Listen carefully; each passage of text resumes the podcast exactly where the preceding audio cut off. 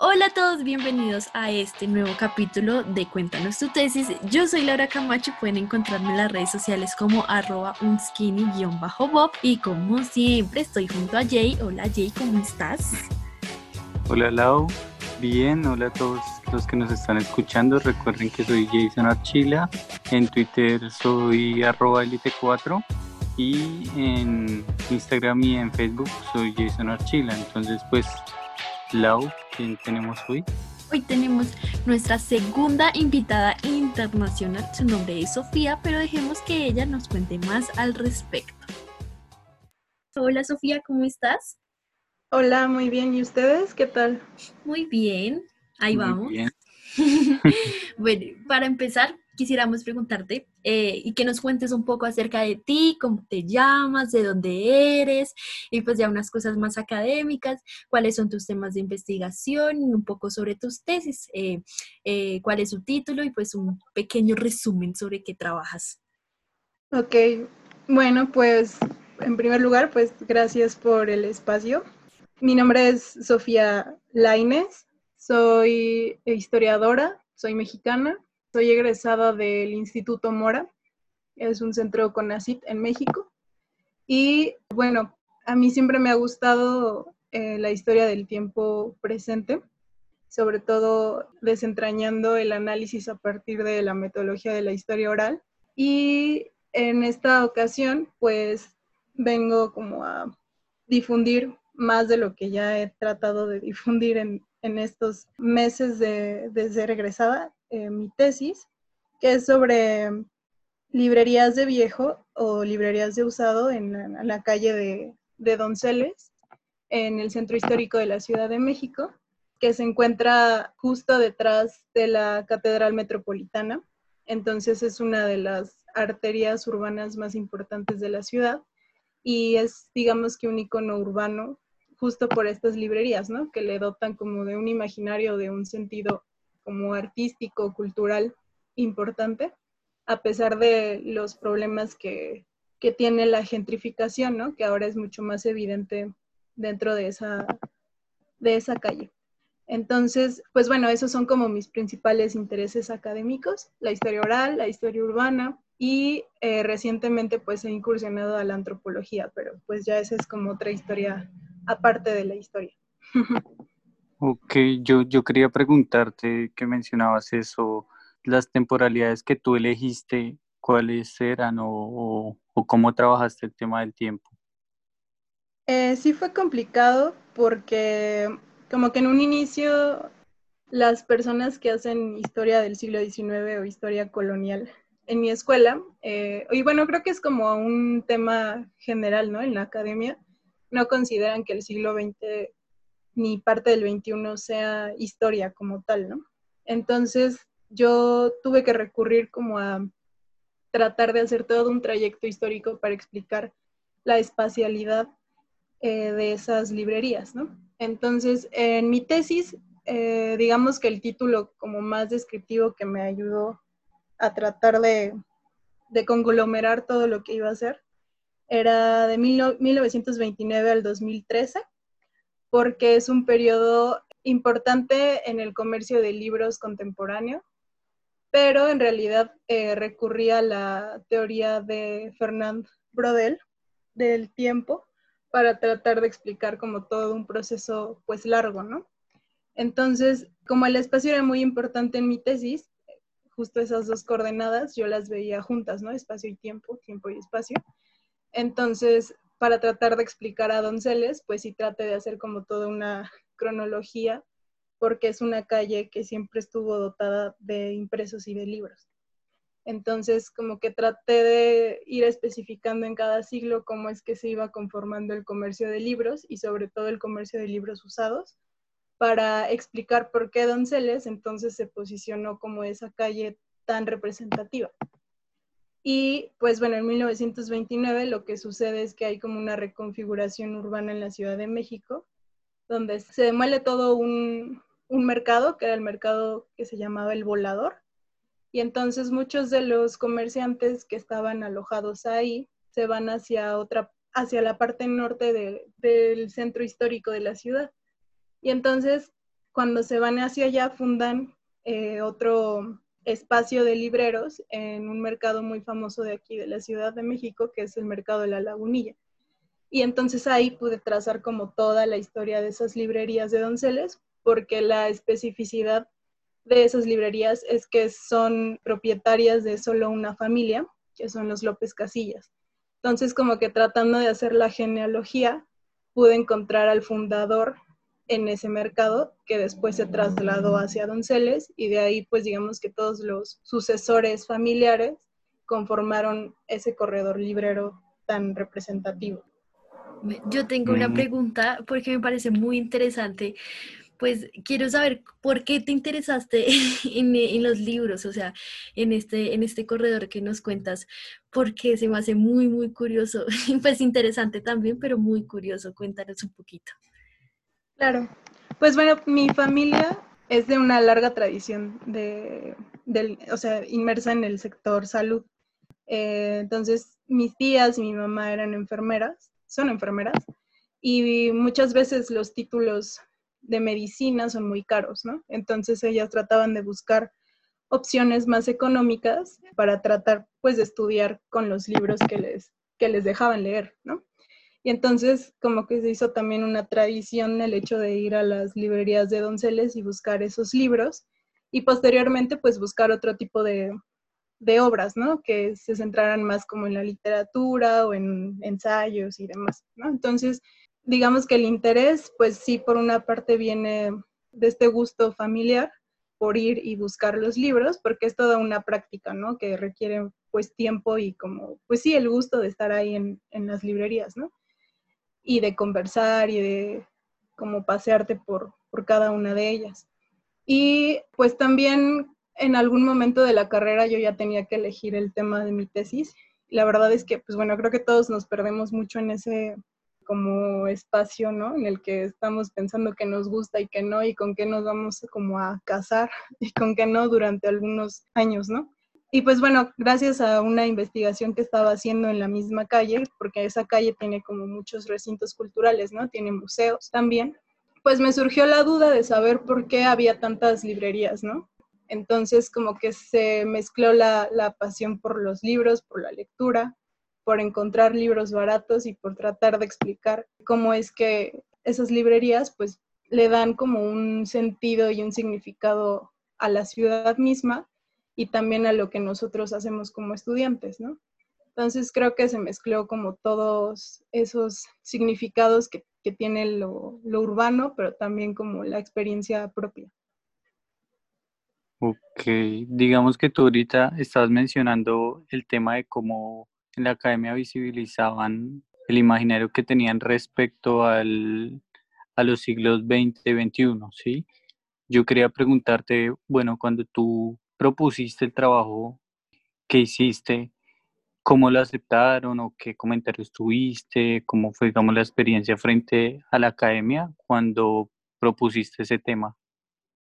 Pues creo que lo principal es que les daba miedo que yo hiciera una crónica y no como una tesis de historia, ¿no? Como tal. Entonces, ah, bueno, al inicio sí me preguntaban mucho como la trascendencia histórica del tema. Y pues bueno, acá en, México, eh, bueno, en, digamos que en, que en este instituto en particular, uno de los pilares más importantes es historia oral. Entonces, yo traté de buscar cómo es que el desarrollo de esta investigación pues podía recuperar las voces ¿no? de, sujetos sociales que han sido excluidos de la narrativa oficial de la historia de la Ciudad de México. Entonces yo quería construir pues mis propias fuentes, que pues fueron un punto neurálgico del proyecto de la tesis, ¿no? Entonces, pues fueron historias de vida, ¿no? Que fueron escuchadas, fueron transcritas y fueron interpretadas pues reuniendo como todo este bagaje cualitativo de la investigación, ¿no? Que tiene la historia y cómo podía vincularlo con el tiempo presente. Entonces, digamos que teniendo como ese refuerzo teórico-metodológico que tiene la historia, pues ya que se preocupa y se ocupa del, presente y con su relación con el pasado, pues traté de, de hacerlo así, ¿no? Como hacerlo válido y decir, que pues tiene una trascendencia histórica en tanto que revela oficios de la Ciudad de México y también revela una tradición laboral importante que pues impacta todavía en la vida de los estudiantes y de los investigadores, ¿no? Entonces, tratando de poner al libro como objeto, pero también como mercancía, fue como me, me aceptaron el tema de investigación. Y además de que pues mi directora de tesis le encantó la idea, no fue como tan difícil convencerla porque ella se dedica a este tipo de, de tópicos, ¿no?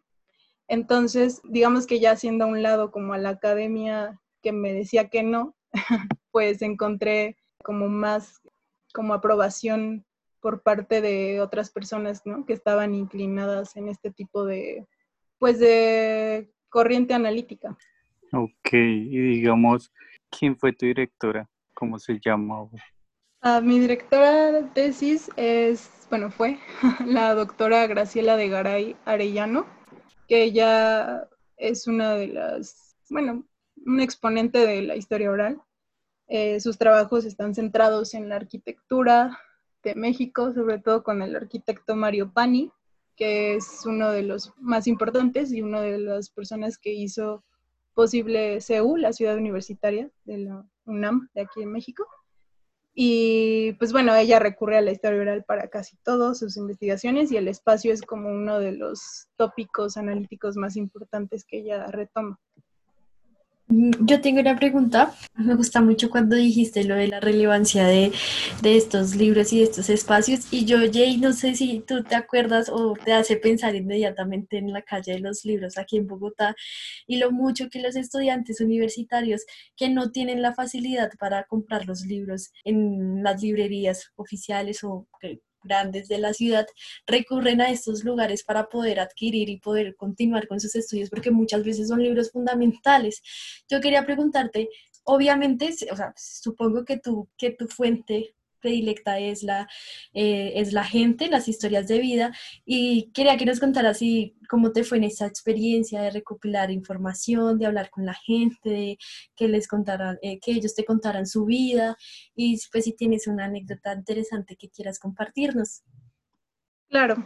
Bueno, también parte de, la trascendencia histórica de, de la tesis es que me permitió como trazar una construcción histórica de la calle y sí recurrí como a, los archivos eh, oficiales, ¿no? Un archivo que está aquí en la Ciudad de México, que se llama así, Archivo de, de la Ciudad. Y eh, justo al tratar de construir las fuentes a través de la historia oral, pues sí me tuve que acercar a estos, pues, libreros. Eh, yo solo entrevisté y tuve la oportunidad de entrevistar a dos de ellos, porque es una familia que es extensa, como las familias del siglo XX. Y pues bueno, lo, la experiencia fue muy bonita y fue muy grata porque yo no había tenido ningún contacto con ellos y la verdad es que son bastante famosos como en el medio. Creo que son como la familia de libreros más, digamos como la escuela de los libreros. Entonces todo el mundo los conoce en la Ciudad de México y son como el referente principal y esencial para quienes se encargan de vender estos libros, ¿no? Y pues bueno, me acerqué al señor Fermín López Casillas y al señor Francisco López Casillas. Y cada uno tiene pues sus propias librerías, ¿no? Porque este proyecto familiar, digamos que empezó como una asociación y después pues por problemas personales y demás se separaron, pero pues eso no fue el fin de las librerías de Viejo de Donceles, ¿no? Entonces, pues bueno, los entrevisté, eh, los entrevisté justo en las librerías porque yo quería tener como toda la experiencia pues de estar ahí y de ver como las dinámicas, ¿no? De, pues que se gestan dentro de las, de las librerías de viejo. Y pues yo siempre empiezo como, como lo dicta la metodología, ¿no? Eh, indagando sobre su vida personal, pero pues con cierta distancia, ¿no? Que no sea algo intrusivo. Y pues los dos Sí, exacto. Que es un poco difícil, ¿no? Pero es muy complejo. Y menos una persona que uno nunca ha visto en su vida, es como, como no meterse en su espacio personal. Sí, exacto. Entonces, como que cuidar distancia y esa proximidad es como uno de los eh, retos, ¿no? Del investigador. Pero, pues bueno, creo que salió bien porque me centré, sí, en su vida personal, pero todo como muy orientado hacia hacia lo laboral, ¿no? Entonces ellos me contaban que desde pequeños iban con su papá a la lagunilla y su papá tenía el puesto más grande y más famoso de la lagunilla de libros de viejo, ¿no? Que era, em, digamos que muy famoso porque inclusive muchos de los escritores más importantes de México iban a comprarle, como Carlos Monsiváis, por ejemplo. Hay un cronista de la Ciudad de México que se llamaba Andrés Fenestrosa y también él era uno de los clientes más asivos. Y entonces se hizo su propia historia dentro del mercado y ellos formaron parte de, esa historia porque desde chicos pues promocionaban los libros, ¿no? Gritando eh, que un manual costaba 5 pesos y otro libro costaba 20 pesos y como las ofertas y demás, ¿no? Y los descuentos que podían darle a las personas que iban. Y me decían que, que la verdad es que a ellos no les gustaba porque pues lo que ellos querían en ese momento siendo niños pues era jugar, ¿no? Y sus papás, bueno, más bien su papá, pues no, no les permitía eso porque primero pues tenían que comer, ¿no? Y después ya lo demás. Entonces, pues era bastante interesante como ver después cuando iban creciendo cómo les iba gustando el oficio de ser librero de viejo y cómo es que fueron aprendiendo a tasar, ¿no? Que es uno de los elementos cruciales de que hacen a los libreros de viejo, ser libreros de viejo. O sea, no cualquiera tiene como esa formación y como ese sentido de poder valorar un libro, poder tasarlo, poder investigar cuánto cuesta en el mercado actualmente y cómo es que la trascendencia histórica de ese mismo objeto le da otro valor, ¿no? Y por qué la gente que se posiciona ya como cliente especializado puede pagar ese tipo de libros, ¿no? Que pues no cuestan cualquier cosa. Entonces, creo que fue una experiencia muy bonita porque desde ahí pues empecé a, saber más o menos como por dónde tenía que entrarle a, la tesis y pues me di cuenta que todo estaba como muy, muy conectado, ¿no? Y que más bien ellos tienen como una posición muy privilegiada en el mundo de, de la compra y venta de libros. Y una de las experiencias en torno a estos libreros es que las entrevistas fueron buenas, muy buenas, y fueron pues entrevistas largas, había veces en las que sí eran de tres horas, ¿no? que luego creo que ya es como más baja lo que te van diciendo que lo que te va sirviendo como para la tesis, ¿no? Em, también, ¿no? Una de las cosas como más difíciles es tratar de despedirte de, pues, de los interlocutores sin que haya... Cortarlos de un momento a otro, como, eh, gracias, ya todo esto fue por ahora. Exacto, como de tajo, ¿no? Como sentir que pues ya no me importa lo que me digan, ¿no? Este, pues bueno, uno tiene como que ir guiando eso. Pero como que fuera de las entrevistas, creo que una de las cosas que más me gusta es que sí, o sea, sí son un referente de la ciudad en tanto que han hecho, pues no películas como tal de, de los libreros de viejo, pero sí han hecho documentales, ¿no? Y son como muy reconocidos en una de las ferias del libro de ocasión que se hace en Guadalajara. Y además, eh, bueno, en una película mexicana, que no recuerdo el nombre ahorita, ellos salen, bueno, no salen ellos, sino más bien retoman el nombre de las librerías y retoman las librerías como parte de la historia de la película. Ok. Es muy, es muy curioso ese tipo de, trabajos y pues más es que digamos tú estás haciendo porque pues efectivamente Lau, como tú lo decías, sí, siempre, no sé, o sea, lo digo como en estos dos casos, tanto en Ciudad de México como en Bogotá, como esa existencia de, de una calle de los libros, pues como alternativa para conseguir los libros pues los que están usados y más económicos de los que se consiguen normalmente en el mercado o los que son así como originales, ¿sí? Entonces, pues digamos que ya, Sofía, tú cómo nos cuentas pues el rastreo que tú estás haciendo. No desconozco si acá en, en Colombia o, en Bogotá hay algún estudio sobre la calle de los libros de Bogotá. sé que hay, hay, muchos artículos, o sea, siempre va mucha gente a, a entrevistarlos, pero no, no, un estudio desde la historia.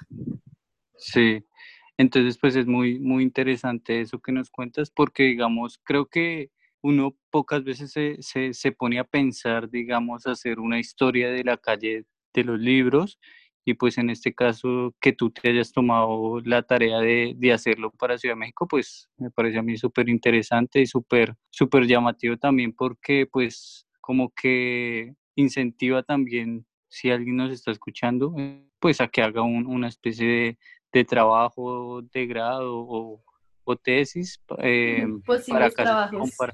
ya tienen trabajo de tesis, un tema de investigación. Sí, ya estamos ahí haciendo el guiño. Y ya, entonces como que yo quería también preguntarte, ¿y has pensado si quieres proyectarlo en algún lado o lo piensas dejar así o lo piensas pulir más? ¿O más o menos como qué proyecciones tienes con, con tu trabajo?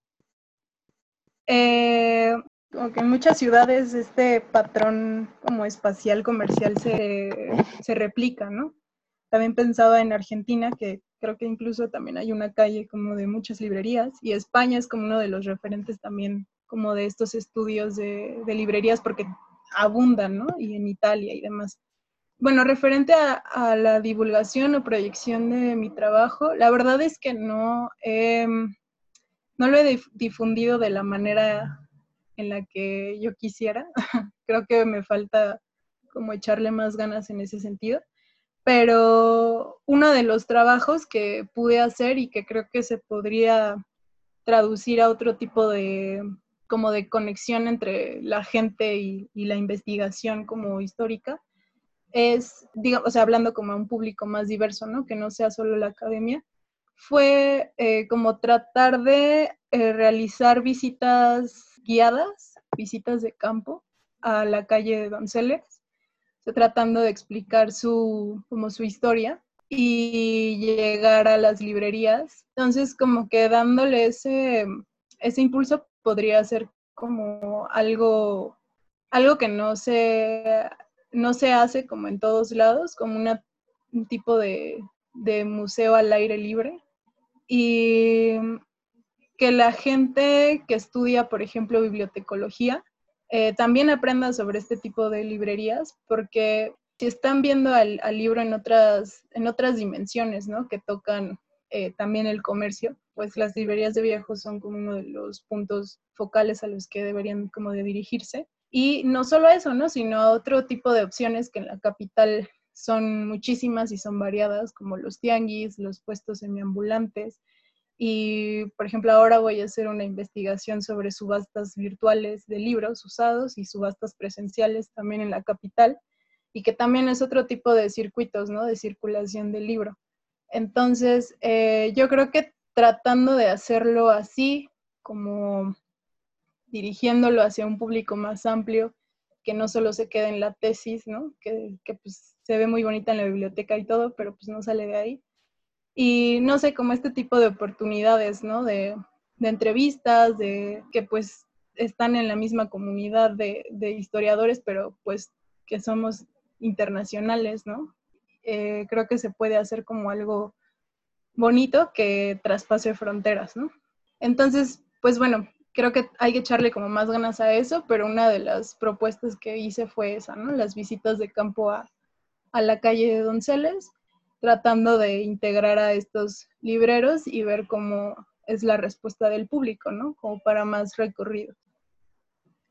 Yo tengo una pregunta, devolviéndonos un poco a lo anterior, y es, eh, ¿me puedes especificar, bueno, los libros que venden ahí son libros usados o, o libros de segunda mano o libros copias no originales, no sé cómo decirlo? Qué tipos de libros son los que venden ahí. Sí, es, todo un tema, eh, la tipificación del, libro, en, digamos que en este rubro comercial, porque muchas veces como que hay un uso indiscriminado de, los términos, de libro usado, libro de viejo, libro antiguo, libro raro, incunables, etcétera, etcétera, ¿no? En estas librerías eh, se venden libros usados pero este, bueno, están estos libros que son usados y que no siempre son viejos, porque los libros de viejo, libros viejos, tienen cierto, cierta periodización histórica que los hace llamarse así, ¿no? De viejo. En estas librerías hay de esos también, libros de viejo, libros usados, libros como tú decías, originales, los hay, o sea, que son como históricos como tal, o sea, como crónicas y demás también lo tienen, que pues ese también es un problema, ¿no? Porque ese es patrimonio cultural, pero pues bueno, se está eh, vendiendo ahí en esas librerías. Y eh, también tienen eh, bestsellers, que son como los libros como, pues sí, ¿no? Que son como muy populares y que no necesariamente son viejos. Y entonces eh, se hace como toda una un conglomerado de, de, material de lectura que ellos manejan, ¿no? Y que tasan de acuerdo a ese valor del objeto y del, pues sí, como de la materialidad del libro. Pues yo creo que ya, ya para finalizar, Sofía, yo quería preguntarte cómo, pues, eh, ¿qué enseñanzas te dejó? Y pues el trabajo y además de eso como qué enseñanzas si, si quieres dejarle pues a las personas que nos están oyendo. Em, pues me dejó como mi primer proceso de investigación de tesis, como más serio, a no abandonar como las primeras intenciones o el primer eh, gusto por algún tema, o sea, como seguir trabajándolo y seguir investigando creo que me dejó eh, también como una experiencia de proximidad con la gente, como mucha paciencia también conmigo misma para tratar como de desentrañar como el, como el hilo negro del, tema, ¿no? Me dejó también como mucho aprendizaje para, para leer otras cosas que no fueran de historia como tal, muchas crónicas, literatura, por ejemplo, la, novela de Carlos Fuentes que se llama Aura, habla sobre, sobre un historiador en esta calle de Donceles. Entonces, como que irme encontrando esos referentes me gustó mucho, como que salir de la historia un rato para centrarme en, en la historia también, ¿no? O sea, como ese doble, como reflexividad fue importante en el proceso de investigación. Y pues no, no sabría como qué más decirle a las personas que están haciendo su, tesis. Yo creo que justo es eso, ¿no? Como encariñarte tanto con un tema que, te apasione como para seguir haciéndolo y seguir en la ruta, ¿no? De la investigación. Creo que eso es lo que yo podría decirles o aconsejarles y pues nada, que si de plano uno siente que no va a poder con algún tema, pues darle la vuelta y buscar otra, cosa que de verdad les apasione para generar conocimiento nuevo. Está muy bonita esa reflexión. Yo, eh, yo, ¿nos puedes dejar, por favor, eh, tus redes sociales, cómo apareces, eh, pues en las redes sociales que que quieras que te contacten por si alguien está interesado en realizar esto aquí en Bogotá, que sería muy interesante, o si quiere pedirte un consejo, un asesoramiento, o simplemente discutir sobre este tema, nos puedes dejar, no sé cómo tu correo y si quieres otra red social que te puedan contactar. Ok, sí estaría muy bien que hicieran esa investigación, si no yo me la viento. te ayudamos desde aquí, desde aquí te hacemos las entrevistas. Estaría bien, ¿no? Virtualmente. Pues mi correo es Sofía o Laines, L-A y latina N-E-S, arroba outlook.com. Eh, solo tengo Facebook y, e Instagram. En Facebook soy Sofía Laines y en Instagram soy Sofía o Laines. Entonces no hay pierde, todos me llamo igual. Este, y pues nada, cuando alguien se anime a, hacer una tesis sobre, sobre la calle de libros de allá, pues con gusto. O de San Victorino, o de, ¿cómo se llama el otro, Jay? Eh, ¿Dónde venden libros? Mm. bueno, se me fue la paloma, pero bueno, muchas gracias por, por aceptar, por, por contactarnos, por ser nuestra tercera invitada internacional y pues nada, muchas gracias por participar en nuestra iniciativa y en nuestro proyecto. No, pues muchas gracias a ustedes y felicidades por el proyecto. Que rinda muchos frutos. Ojalá, muchas gracias. Bueno, con esto finalizamos el capítulo de esta semana. Esperemos les haya gustado. Recuerden que nos pueden seguir en redes sociales como arroba consumiendo la historia en Instagram, consumiendo la historia en Facebook. Entonces, recuerden, pues esperamos se hayan divertido y la próxima semana nos vemos. Hasta luego.